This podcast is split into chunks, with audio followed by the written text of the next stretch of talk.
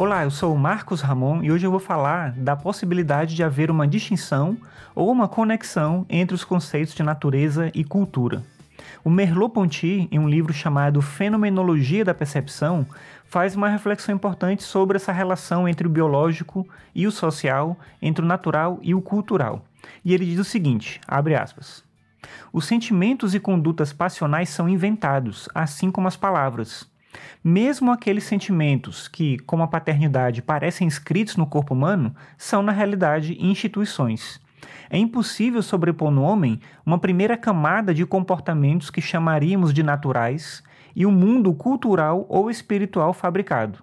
No homem, tudo é natural e tudo é fabricado, no sentido em que não há uma só conduta que não deva algo ao ser simplesmente biológico e que ao mesmo tempo não se furte a simplicidade da vida animal. Fecha aspas. Como é possível perceber aqui, o Merleau-Ponty não incorre no erro de separar o ser humano do todo da natureza.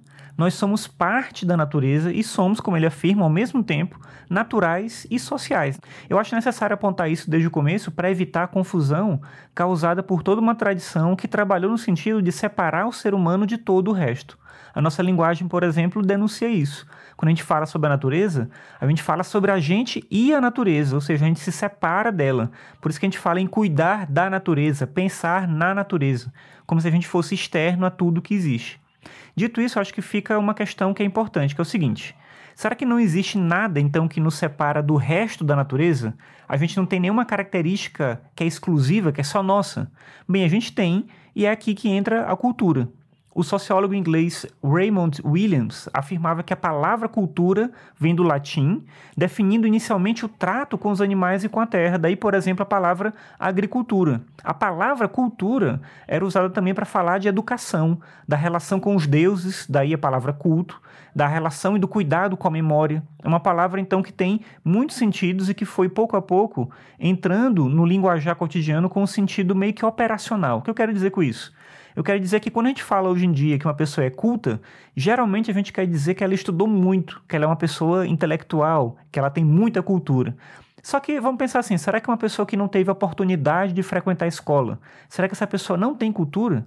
Será que ela não sabe nada? Que ela não tem nenhuma experiência? Que ela não tem nada para ensinar? É claro que ela tem. E é por isso que é necessário a gente pensar a cultura para além do saber acadêmico.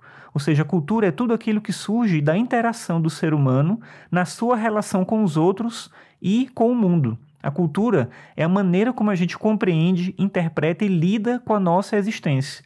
E isso ocorre por meio da religião, da ciência, da arte, da política, da linguagem.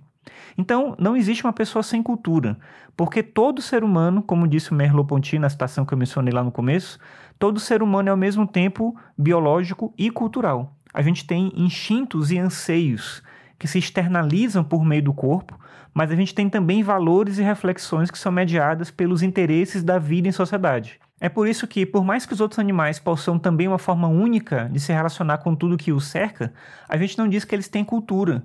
Eles não transcendem a própria existência, eles não vão além das próprias necessidades e limitações. Não existem para os outros animais conceitos ou reflexões que os façam mudar de rumo. E é nesse sentido que Schopenhauer afirmava que os outros animais, em relação ao ser humano, sofrem menos como eles vivem no presente, sem lamentar o passado e sem almejar o futuro, esses animais acabam tendo uma vida menos angustiante, menos desesperadora, mas também menos bela e menos interessante, porque eles não têm o ímpeto que a gente tem e que nos leva para a arte, para a filosofia, para o desejo de ser e de construir mais. A cultura é uma construção humana, mas isso não quer dizer que ela necessariamente só traga consequências positivas. O Rousseau, por exemplo, acreditava que o desenvolvimento da cultura nos trouxe para a civilização. Só que a civilização, contrariando a natureza humana e impondo regras e normas artificiais, nos colocou em uma posição de conflito, porque a gente deixou de pensar na simplicidade da vida para se preocupar com a riqueza, com o prestígio, com o bem-estar próprio, com a política, enfim, com uma série de coisas artificiais e que trazem muitas vezes mais problemas do que soluções. Mas a maior parte dos iluministas pensava diferente. Eles defendiam a tese de que quanto mais avançava o desejo humano de saber e de compreender, melhor se tornava a vida, numa equação em que mais razão é igual a mais progresso. Só que, como a gente pode ver ao nosso redor, a racionalidade por si só não resolveu todos os nossos problemas. Só que, independentemente do ponto de vista que a gente queira adotar, o fato é que tudo isso, e esse é o ponto que eu quero chegar, essa é a ideia da discussão aqui, tudo isso é decorrente dessa junção entre a cultura e a nossa natureza biológica, que são as duas faces inseparáveis do que nós somos. Bem, obrigado por você me acompanhar até aqui. Espero que você tenha gostado da discussão que eu trouxe. Se tiver qualquer dúvida ou comentário, você pode entrar em contato comigo.